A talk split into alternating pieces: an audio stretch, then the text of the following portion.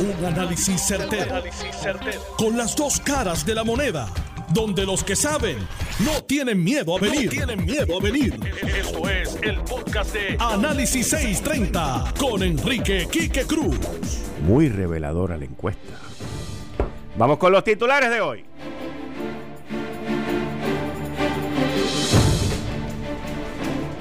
La encuesta del nuevo día pone en jaque a los soberanistas independentistas en el Partido Popular y le da una ventaja contundente a Eduardo Batia. Resucita Joe Biden y deja atrás a Bernie Sanders en el Super Tuesday. Impresionantes victorias. Acaba de ganar hace poco Vermont. Organización Mundial de la Salud eleva a 3 el grado de riesgo de Italia y el gobierno italiano opta por cerrar las escuelas y las universidades hasta el 15 de marzo. Gobernadora pide posponer la evaluación del Código Civil hasta la semana próxima, mientras Trump le manda un saludito a la Gobe y le dice, Gobe, Governor, you look good. Eso es una frase muy neoyorquina, by the way. Muy neoyorquina, muy neoyorquina. Aquí, como esto es una sociedad latina, machista, pues lo ven y lo interpretan como cada cual le conviene. Hoy es miércoles, con el gabinete de los miércoles, aquí estará el presidente del Senado, Tomás Rivera Chats, Elizabeth Torres y Ronnie Jarabo. El licenciado Alfredo Casio, excusado. Yo soy Enrique Quique Cruz y esto es Análisis 630 que acaba de comenzar. Son las 5 de la tarde en todo Puerto Rico. Hora de escuchar la evolución del análisis con el gabinete de expertos de mayor conocimiento en la radio puertorriqueña. Las fuentes más confiables. Fiscalización sin colores el Estado no puede pagar por la vagancia, el Estado no puede pagar por la ineficiencia, no puede pagar por la indecisión. Con las dos caras de la moneda, siempre en busca de soluciones. Es hora de escuchar a Enrique Quique Cruz en Análisis 630.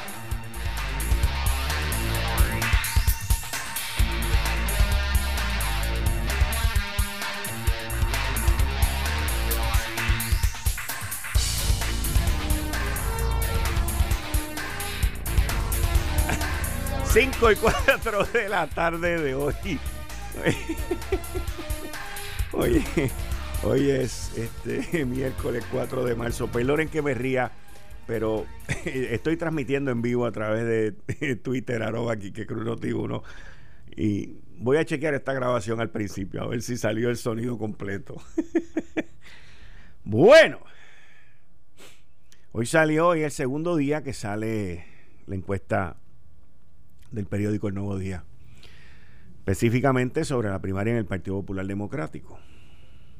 Y me inspiró a escribir una columna que ya está en la parte digital de endy.com, titulada que esa, esa primaria del Partido Popular Democrático lo que va a llevar es a una limpieza, a una desintoxicación del Partido Popular por parte de aquellos que creen en la unión permanente, aquellos que todavía creen en el Estado Libre Asociado de Puerto Rico y aquellos que creen y perdón, y aquellos que no creen en la separación de Puerto Rico con los Estados Unidos. A través de los últimos 20 años, y lo enumero en la columna, han habido muchos eh, personas de ideología independentista y soberanista, y soberanista que han utilizado la plataforma del Partido Popular Democrático para eh, llevar a cabo y obtener logros completamente personales y no del partido, no de los postulados del partido y no de los, los cimientos y las raíces con las cuales ese partido se fundó y con las cuales ese partido se creó el ELA, la constitución y las relaciones entre Puerto Rico y los Estados Unidos, los Estados Unidos y Puerto Rico.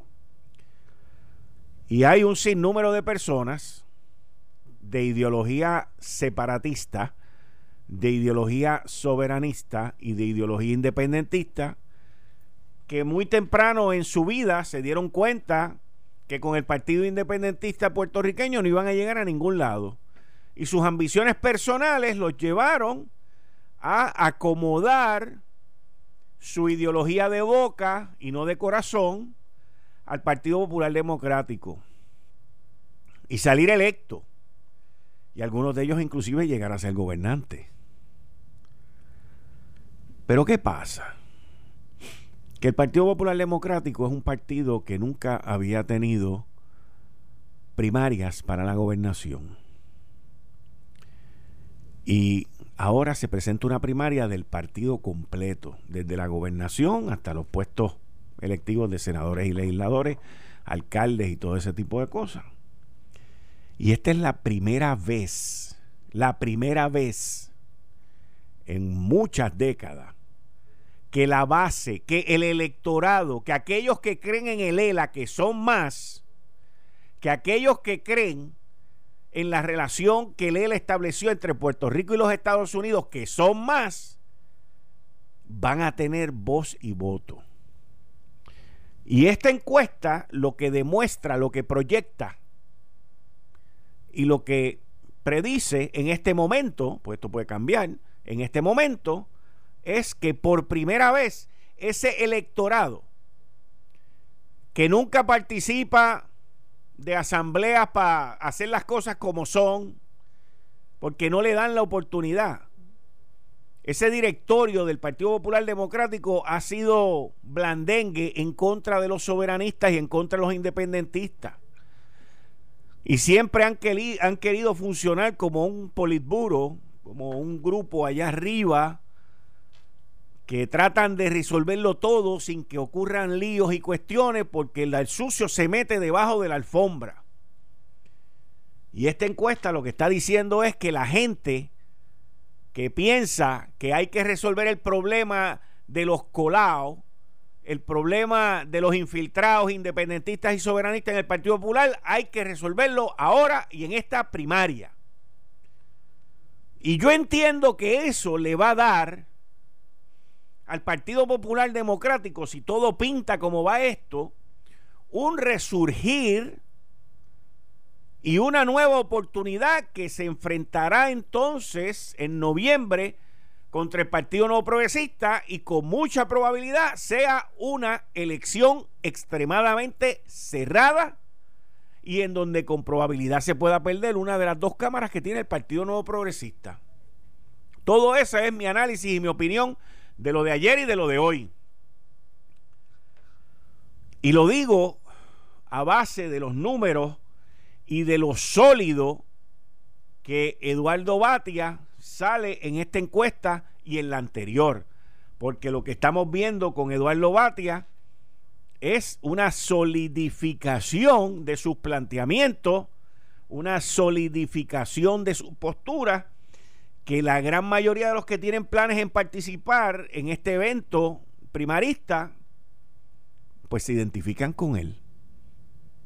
Y no se identifican con Carmen Yulín, que es soberanista.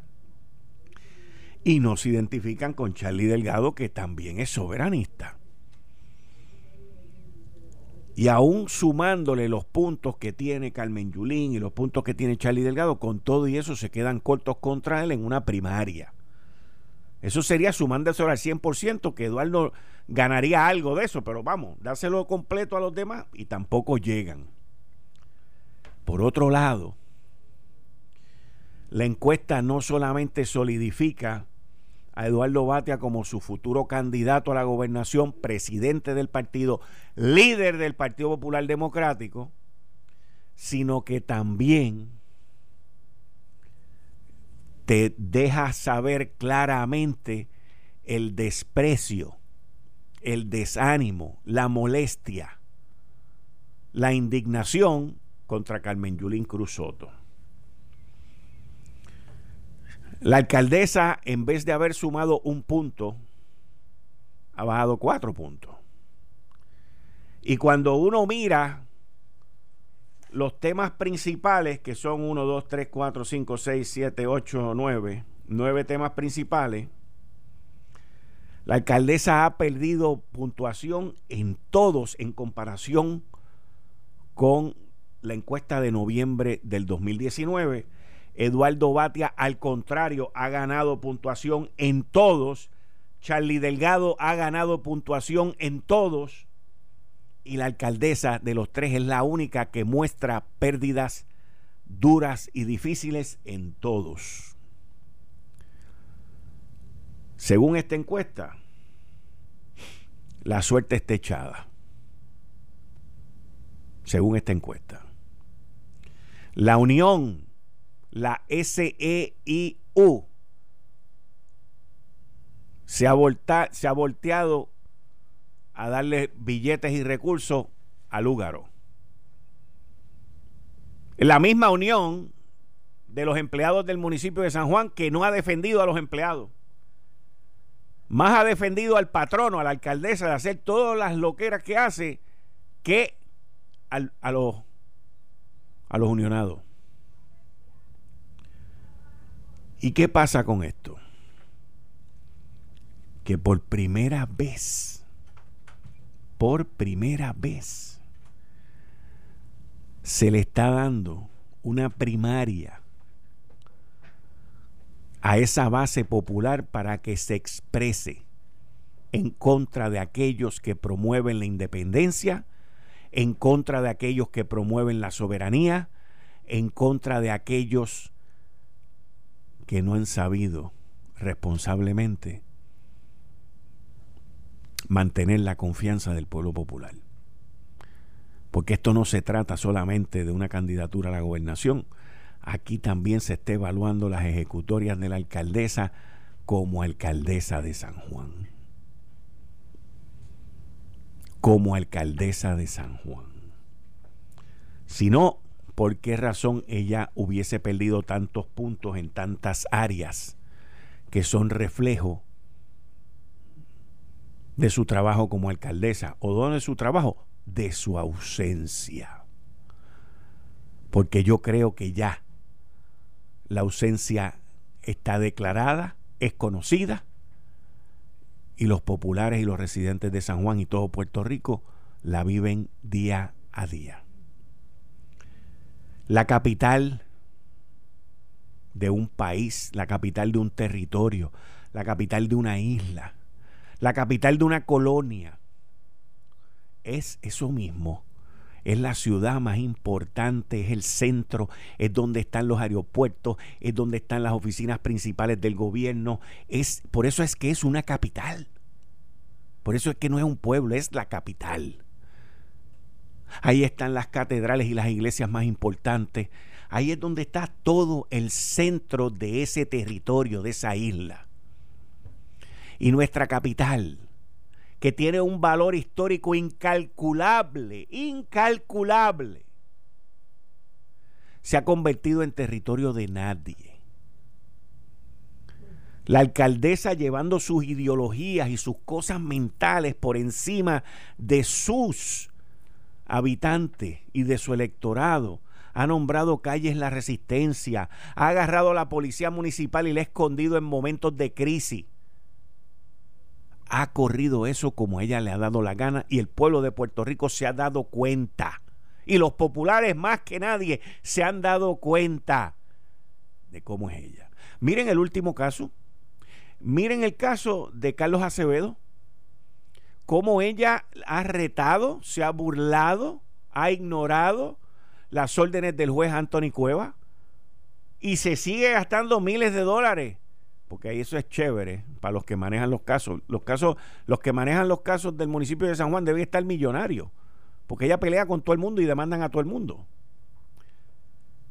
Y el pueblo popular lo sabe. Y la franquicia del Partido Popular, que fue bajo la que ella se postuló y ganó, es también responsable de lo que ha pasado en San Juan, porque no es Carmen Yulín sola, es el Partido Popular y su candidata Carmen Yulín. Y ahí están los resultados.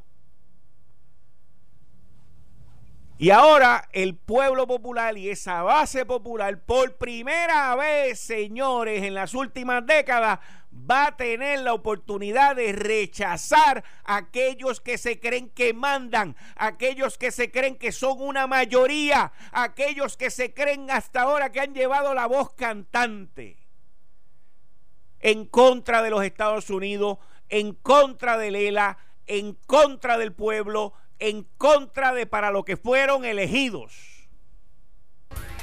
Hay una gráfica que el periódico prepara que se llama ¿Quién lleva la voz cantante en el PPD sobre los temas del momento? Y hay nueve temas. Para mi sorpresa, Charlie Delgado tiene más puntuación en prácticamente todos los nueve temas que Carmen Yulín en esta última encuesta. En noviembre, la alcaldesa tenía más fuerza y era la número dos detrás de Eduardo Batia. Eduardo Batia ha ganado en todos los temas y se ha solidificado como el líder máximo de esa colectividad y Carmen Yulín está detrás de Charlie Delgado en eso. Por lo tanto, Charlie Delgado ha ganado en términos de opinión y de voz, pero no en términos de voto. Y Charlie Delgado se ha consolidado como la segunda figura dentro de este partido. Alguien a que luego que esta primaria termine, es alguien con, con, quien Eduardo Batia tiene que contar y va a tener que contar. Por ejemplo, situación económica. Eduardo Batia subió cuatro puntos, Carmen Yulín perdió dos puntos para tener Carmen Yulín con 14%, Eduardo Batia con 34% y Charlie Delgado con 15%. Charlie Delgado estaba en un distante atrás, perdido desaparecido. Y ahora con esta tablita, en esta tablita, no en la encuesta, es quien lleva la voz cantante. Esto es la base de afiliados encuestados en aquí. Charlie Delgado se ha convertido en el número dos, distante de Eduardo Batia, pero número dos. Seguridad y criminalidad. Carmen Yulín bajó cinco puntos de noviembre ahora. Charlie Delgado subió, subió 8 puntos. Temas de salud, la alcaldesa bajó cuatro puntos. Charlie Delgado subió ocho puntos. Costos de luz y agua. La alcaldesa bajó tres puntos, Charlie Delgado subió siete puntos. La educación, la alcaldesa bajó cuatro puntos, Charlie Delgado subió siete puntos. Desarrollo económico, la alcaldesa bajó cuatro puntos, Charlie Delgado subió seis puntos. La relación con la Junta de Supervisión Fiscal, la alcaldesa bajó cinco puntos, Charlie Delgado subió siete puntos. Relaciones con Washington, con Washington, que la alcaldesa se pasa allá en the USA. Bajó tres puntos, Charlie Delgado subió tres puntos. En todos los temas, en todos los temas, en todos estos nueve temas en esta gráfica, de quién lleva la voz cantante de los temas del momento, Charlie Delgado se convierte en la segunda figura dentro del Partido Popular Democrático. La alcaldesa queda rezagada y esto, esto es tendencia ya. En la próxima encuesta a 30 días, estos números van a salir peor si ella continúa como candidata. Y esto es lo que el pueblo popular estaba esperando. Esto es lo que el pueblo popular quería expresarse y lo va a hacer de manera contundente en esa primaria en contra de Carmen Yulín. Esto no es una primaria que se está convirtiendo. y Eduardo Batia tiene que tener mucho cuidado con esto. Porque esto es una primaria que Eduardo Batia no quiere que se convierta en una primaria contra Carmen Yulín. Él quiere que, sea lo que empezó, en una primaria a favor de Eduardo Batia.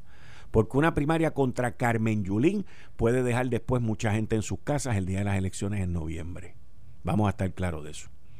Así que Eduardo Batia, sí, tendrá una victoria en junio 7, que ya la sabrán para las 6 de la tarde porque todo parece indicar que la primaria del Partido Popular Democrático va a ser una primaria mucho más abierta en victoria para Eduardo Batia que la del Partido Nuevo Progresista.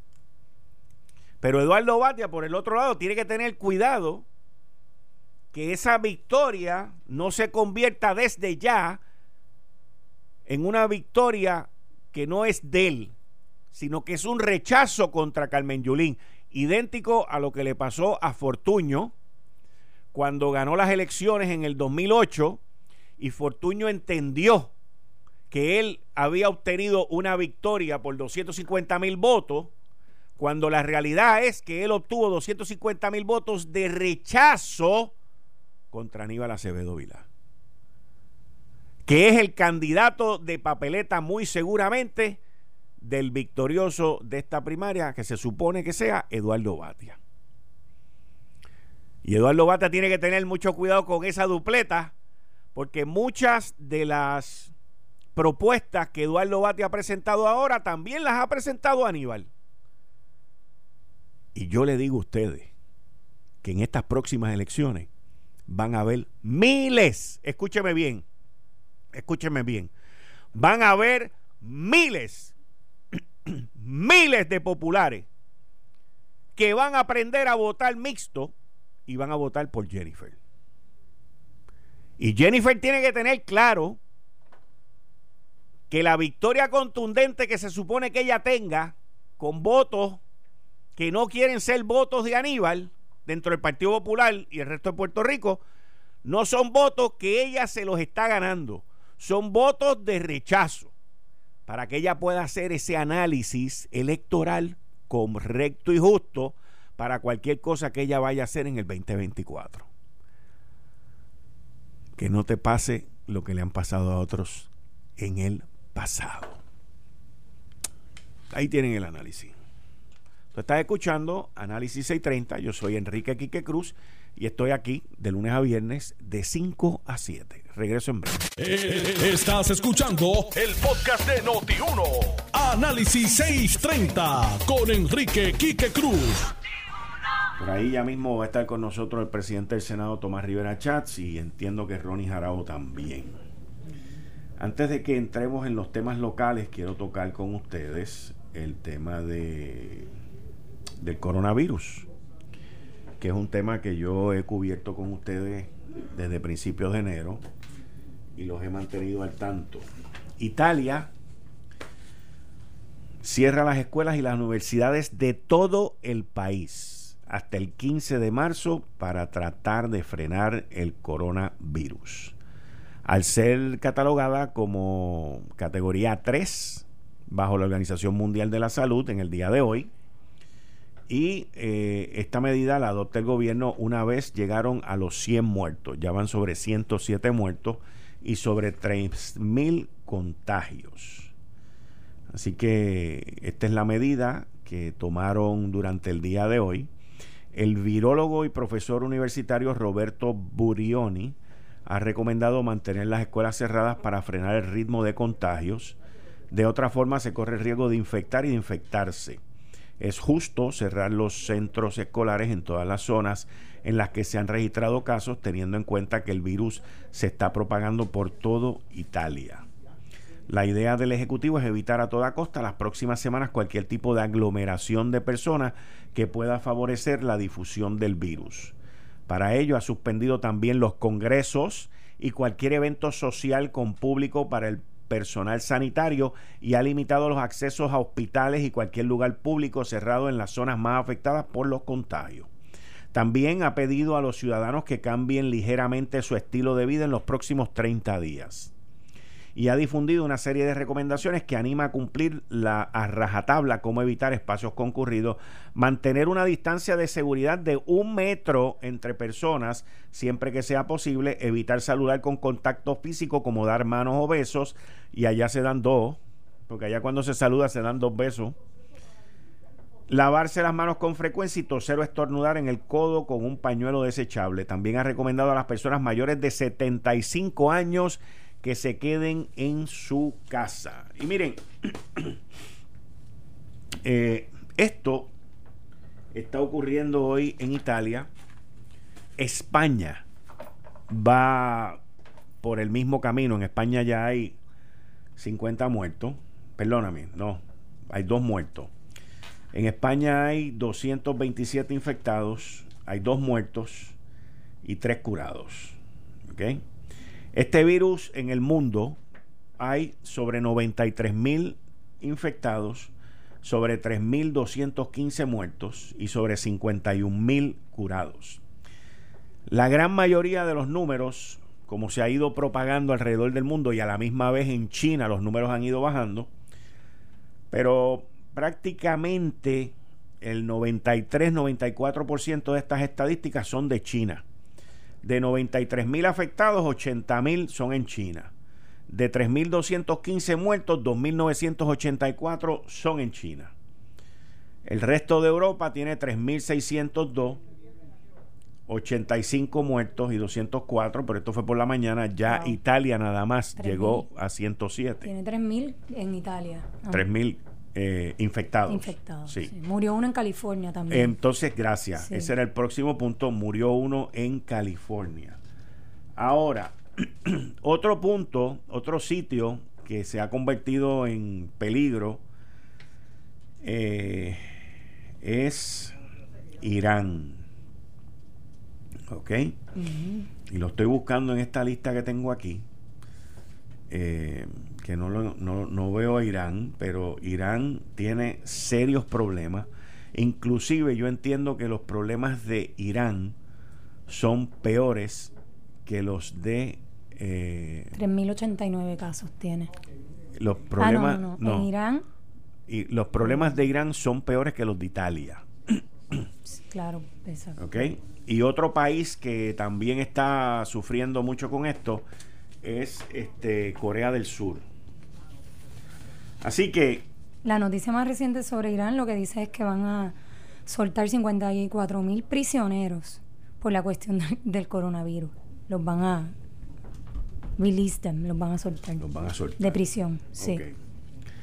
Yo hoy tuve la oportunidad, eh, porque me tocaba de casualidad. 92 muertes tiene. 91 muertes. 92. 92, Casi pues. 3 mil casos también. Ok. Eh, yo hoy tuve la oportunidad de, ir a visitar a, la, neumóloga que me, atiende a mí. Eh, una visita rutinaria y le, y le pregunto, o sea, después que me hizo el chequeo, toda la cuestión, está todo bien. Y la razón por la cual voy a donde ella es porque en el 2015 a mí me dio una doble pulmonía. Y le pregunto a ella, después de todo esto, le digo, doctora, ¿cómo es que empieza esto? y me dice, mira, toda la información que tenemos es que esto comienza con fiebre y una tos seca con dolor de garganta. ¿Ok? Acuérdese de esto. Fiebre, tos seca y dolor de garganta. El problema es, me dice ella, que a los siete días se pone peor y brinca en esos siete días, puede llevarte a una pulmonía. Y ya está grave. Entonces, eh, no existe un tratamiento. Eh, los médicos este, están llevándose por los síntomas, como nosotros nos podemos llevar por los síntomas, porque tampoco creo que hoy es que empezaron a salir los kits de, de chequear la gente, de hacer las pruebas, y, y son con la aprobación del médico. Así que de la manera que esto está funcionando, según lo que a mí me explicaron hoy, es que si tú tienes los síntomas, es por eliminación. Es como si como llevar a un hijo tuyo al pediatra. Y yo con todo respeto he comparado siempre a los pediatras con los veterinarios. ¿Ok? Y les voy a explicar, no es, no es nada malo, pero es la verdad. un bebé no puede hablar. Un animal tampoco. Y el veterinario se va por los síntomas del perro, del gato, del animal, y el pediatra se va por los síntomas del bebé. O lo que le cuentan. O lo que le cuentan. ¿Ok? Así que es básicamente lo mismo. Y eso lleva a trial and error, a tu tratar, equivocarte y tratar otra cosa, y equivocarte y tratar y equivocarte, hasta que diste con lo es porque el bebé paró de llorar. es la única manera que el bebé se comunica llorando. Y el animal quejándose o estar así todo amotetado. Así que, si usted tiene los síntomas, vuelvo y repito, ahí está la línea Paz, que el gobierno ayer por primera vez sacó el número. La recomendación no es que vayan a los hospitales, no es que vayan a las salas de emergencia, porque eso ayuda a la propagación. Pero si usted se siente mal y tiene los síntomas, pues llame a su médico, llame a la línea Paz y busque ayuda fiebre, tos seca, dolor de garganta. Mucho líquido, me dijo la doctora. Me dijo, Kike, hay que tomar mucha agua para mover la bacteria del sistema. Quedarte en tu casa, descanso y cuidarte. ¿Ok? Así que, eh, mientras tanto, les recomiendo a todo el mundo que busquen la manera de fortalecer su sistema inmunológico. Cuando te dicen descanso, ¿por qué? Para que fortalezcas tu sistema inmunológico. El agua, para que te hidrate. Todo está combinado dentro de la fuerza. Este virus funciona, esta bacteria funciona, que se te entra en los pulmones, agarra los códigos de tus células, las imita y se propaga de esa manera. Y lo tengo aquí, es una cosa, el artículo está brutal, lo leí hoy. Al igual que tengo un artículo aquí de gente eh, que han pasado por esto. También, no a todas las personas, pero hay personas que también se refleja en adición a la fiebre, en adición al dolor de garganta y a la tos seca, también se refleja con vómitos. Aquí en el New York Times hay un caso del señor Grizzly, 69 años, de Georgia, eh, que le dio el catarro y toda esta cuestión, pero le dio, le dieron vómitos. Y Kika, yo creo que particularmente la población de mayor de 60 años, yo creo que es la más propensa. De hecho, las muertes que han habido, muchos de ellos han sido personas mayores de edad que tienen otras condiciones ya en su cuerpo. Ese es el otro problema. El sistema inmune eh, comprometido. otras condiciones. Eh, y es bien importante que la gente entienda esto. Ahora que tú hablas de las personas mayores de edad. Aquí tengo, esta tabla está basada principalmente en los números de China, porque esta tabla ya tiene más de una semana. Eh, de 0 a 9 años no hay fatalidades. ¿Ok? Esta, según esta tabla. La mayoría de las fatalidades divididas entre masculino y femenino, 2.8% masculino, 1.7% femenino. O sea que la mayoría son masculinos. De 0 a 9 años, cuando sale esta tabla, que debe tener como dos semanas que le dije, eh, no hay fatalidades reportadas. De 10 a 19 años, punto 2 de 20 a 29 años, punto 2, de 30 a 39 años, punto 2%, de 40 a 49 años, punto 4. Y de ahí en adelante es que empieza a brincar a pasos ah, agigantados. De 50 a 59, 1.3. De 60 a 69, 3.6 de 70 a 79, 8%. y de 80 en adelante, 14.8%. Recordemos, y no quiero que ustedes este, eh, tomen hay una diferencia ahí entre hombres y mujeres, pero es porque hay más hombres en China Ahora, que mujeres. Puede ser ¿qué aumenta? ¿Qué aumenta la situación? Aparte de la edad, la gran mayoría de estas personas, personas con problemas cardiovasculares, aumenta un 10%. Diabetes, 7.2%.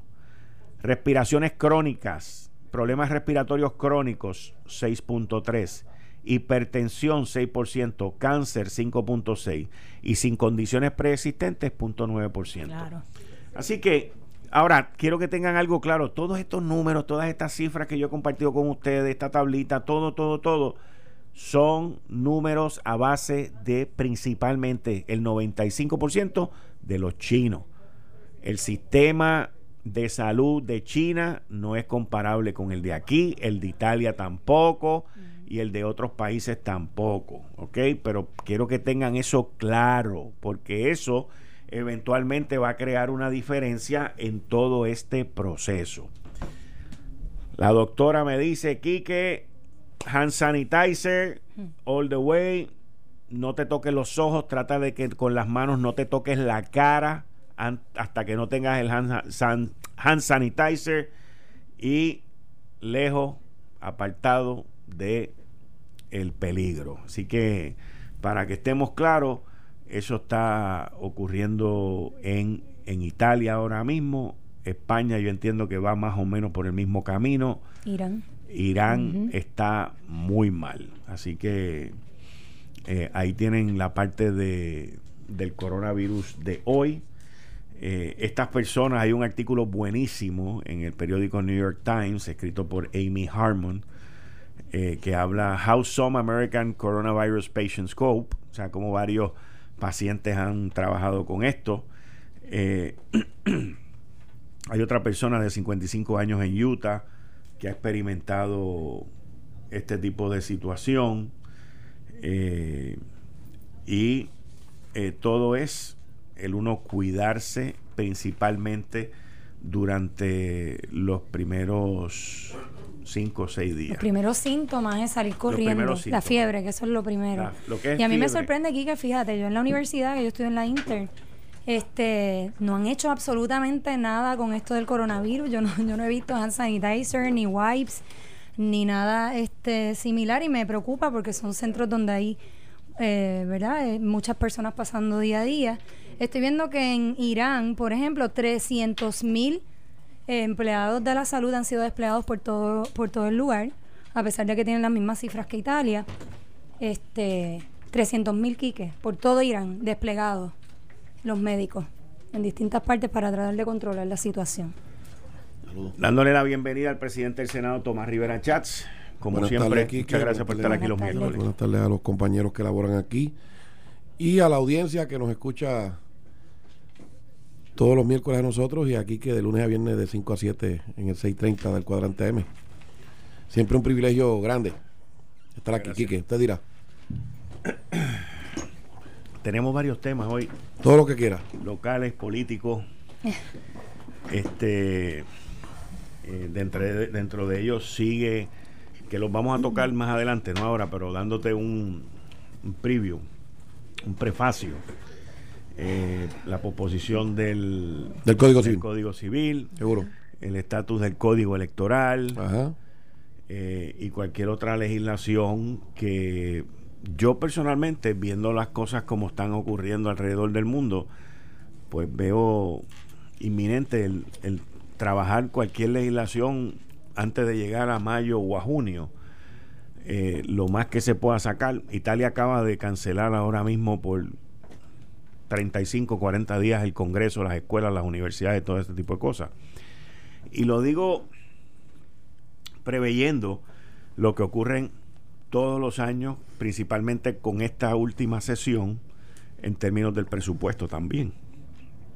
Y una serie de medidas que se llevan a cabo siempre en los últimos 40, 45 días, eh, que pudiesen este, verse afectadas por una situación que puede que no ocurra en Puerto Rico yo creo que yo creo que eventualmente va a, va a tocar que Puerto Rico ¿verdad? tome sus medidas cautelares eh, de rigor. No, no podemos descartar que no llegue un caso. Entonces, pues habrá que reaccionar con todo el rigor que corresponda. Una de las, otro de los temas también que quiero tocar contigo es este la situación de la demolición de las estructuras. eh, y, he visto y he escuchado eh, mucha dificultad en términos de llevar a cabo estos procesos por la parte de los permisos, que sé que la gobernadora firmó una orden ejecutiva al respecto. Y se presentó legislación en el Senado. Correcto. Eh, al igual este, que veo, y no sé por qué, pero recientemente he escuchado mucha gente también que se me han acercado quejándose sobre la situación de los permisos. Este embudo que se ha creado en esta agencia que se llama OCPE, eh, que, ha creado un, un, embudo y un ataponamiento para luego volver a llevar a los municipios. O sea, una serie de temas que tengo para discutir contigo, con Elizabeth Torre y con Ronnie Jarabo. Esto fue el, podcast de Notiuno. Análisis 630 con Enrique Quique Cruz. Dale play a tu podcast favorito a través de Apple Podcasts, Spotify, Google Podcasts, Stitcher y notiuno.com.